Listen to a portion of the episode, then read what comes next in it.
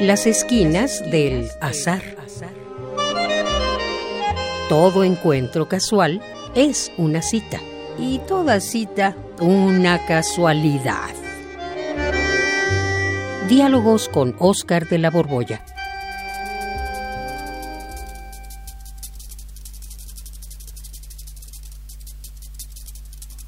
Ay, ay, ay, ay, ay, ay, ay, ay, ay, Ay, ay, ¿qué es esto? Esos de allá arriba. nos están ave- apedreando. ¿Nos están aventando qué? ¿Piedras o qué son? No, fíjate, se me hace que nos pusimos debajo de un camión de descarga. Ay, no, Están no, echando grava. Pues así está toda la ciudad llena de cascajo, no, Pues sí, no, pero- no, qué horror. Pero mira, no estamos en la ciudad, estamos pues rodeados de un vidrio cónico, es enorme. cierto. Nos caen, pero no nos caen. Qué, qué, qué, qué? Es un reloj de arena, Juan. ¿Cómo? ¿De este tamaño? Pues de este tamaño, esto no es un lugar.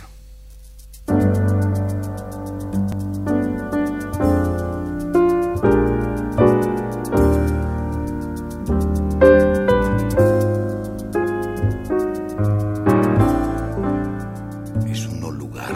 Un no lugar, un lugar, un... A ver, a ver, no, no empieces. ¿Qué es un lugar y qué es un no lugar?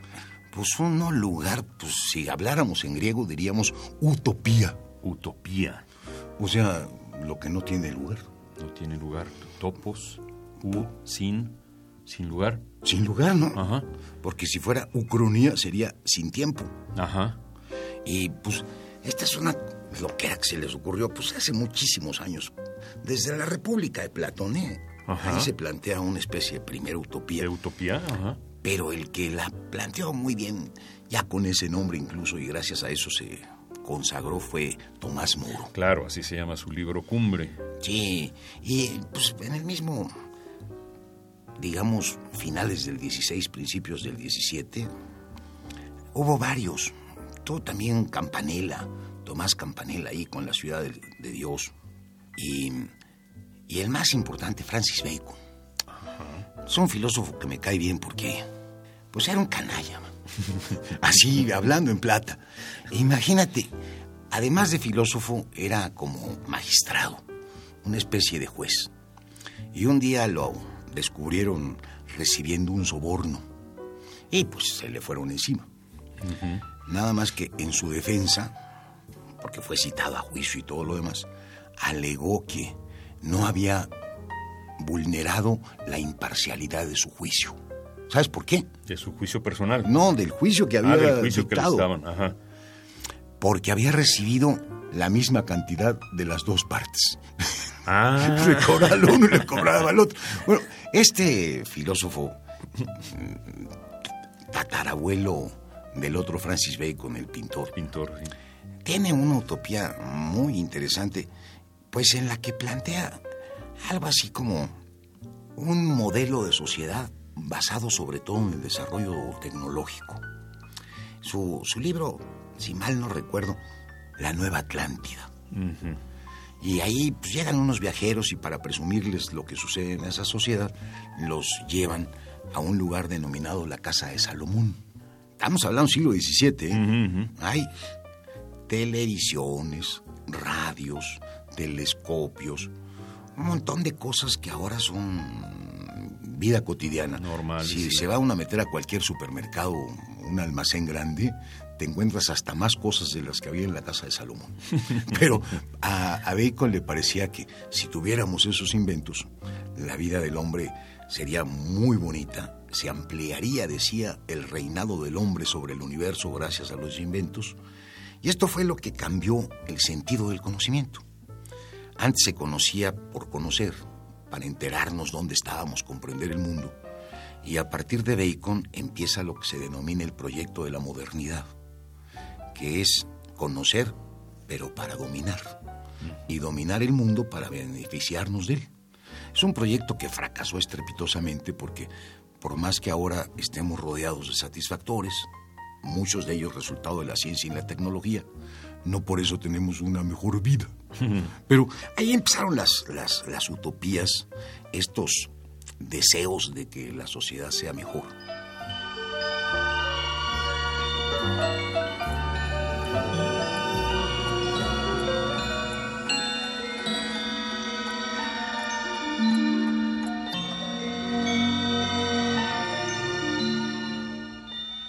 Luego vino una época que nos tocó vivir, te has de acordar cuando estaba de moda eh, Aldous Huxley con Un Mundo Feliz. Claro. ¿no? Porque nos tocó ahí por el año en que estudiábamos la prepa juntos. Era así como el libro bestseller. Sí. Esas eran unas utopías, pero como no eran unos mundos deseables. Imagínate 1984 de George Orwell. Orwell, sí. Ahí con una Secretaría de la Neolengua empobreciendo el lenguaje y una Secretaría de la Verdad eh, rectificando la historia para controlarlo todo. Y además, lo peor de todo, la reglamentación del sexo. Eso sí, era, era espantoso. tiene medida. Eh, bueno, pues, esas visiones a futuro de la sociedad eh, ya no son tanto utopías, sino son distopías. ¿Y qué diferencia hay? Pues la utopía sí es deseable y en cambio la distopía es lo que no queremos que suceda. Todo futuro tenebroso, espantoso, escabroso, es realmente una distopía. Es la diferencia, porque ahora se confunde mucho, ¿eh? Se emplean como sinónimos y la gente los usa como sacando a, lucir un término así más dominguero. En lugar de hablar de una utopía, dicen distopía. Ajá, sin saber qué, de qué están hablando. Se trata de una concepción social, pero mala, negativa, que va a ser una ruina. Pero utopía es sinónimo siempre de algo irrealizable, ¿no? Siempre, es muy utópico eso. Pues se en el lenguaje común, digo. Se proyecta al futuro como un ideal y tiene una importancia mayúscula. ¿eh? Sirve como modelo a seguir, como ideal a cumplir. Es un proyecto de sociedad al que aspiramos y de alguna manera nos atrae o empujamos las cosas hacia ello. Y en cambio las distopías es el infierno que nos espera en el porvenir y del cual queremos alejarnos.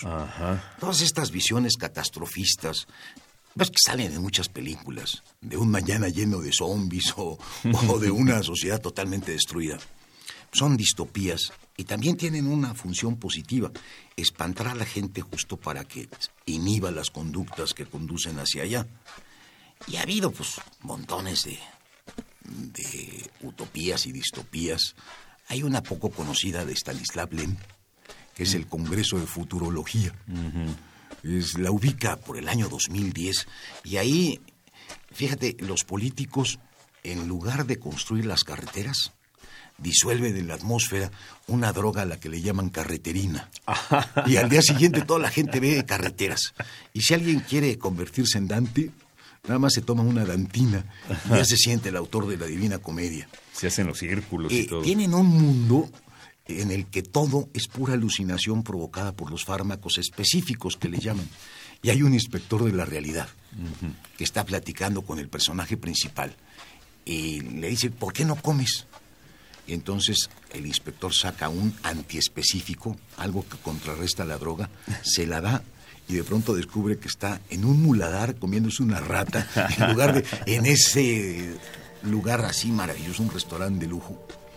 Se asoma a la calle y van pues los locos con un manubrio, ni siquiera un volante, un manubrio en, en las manos, corriendo como si trajeran un Ferrari y todos están alucinando. Y el inspector le dice, y sospecho que a mí no me han dado todos los antiespecíficos.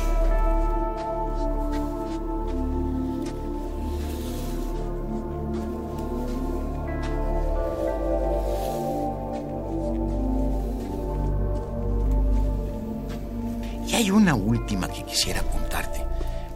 La de una, una utopía o distopía, según sea el caso. A mí me gustaría, no sé a ti.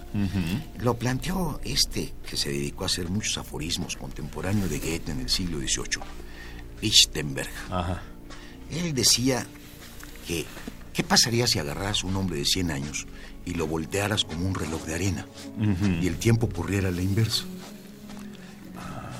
Eso lo dijo.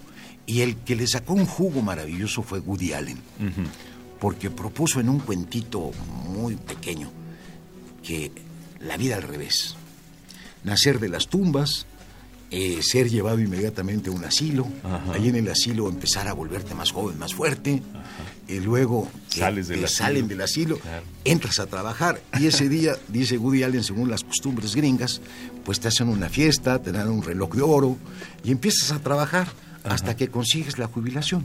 sales de ahí para irte a la escuela, a la universidad, y empieza una época de mucha bebida, mucha promiscuidad, y luego sigues para atrás y llegas a ser niño. Entonces pierdes toda responsabilidad, te dedicas a jugar todo el tiempo, y al final, pues te vuelves un bebé. Y luego te pasas nueve meses en un spa. es un spa de lujo donde ni siquiera necesitas pedir la comida, te la mandan a la hora que te hace falta y finalmente te mueres en un orgasmo. Claro.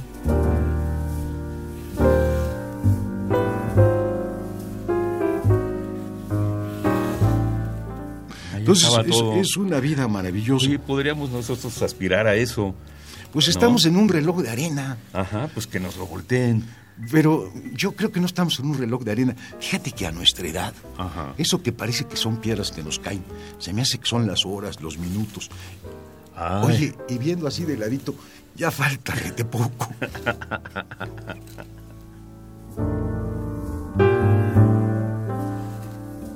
Radio UNAM, en colaboración con la Facultad de Estudios Superiores Acatlán, presentó Las esquinas del azar. Todo encuentro casual es una cita y toda cita una casualidad. Voces Oscar de la Borbolla y Juan Stack. Operación Francisco Mejía. Producción Rodrigo Aguilar. Radio UNAM. Experiencia sonora.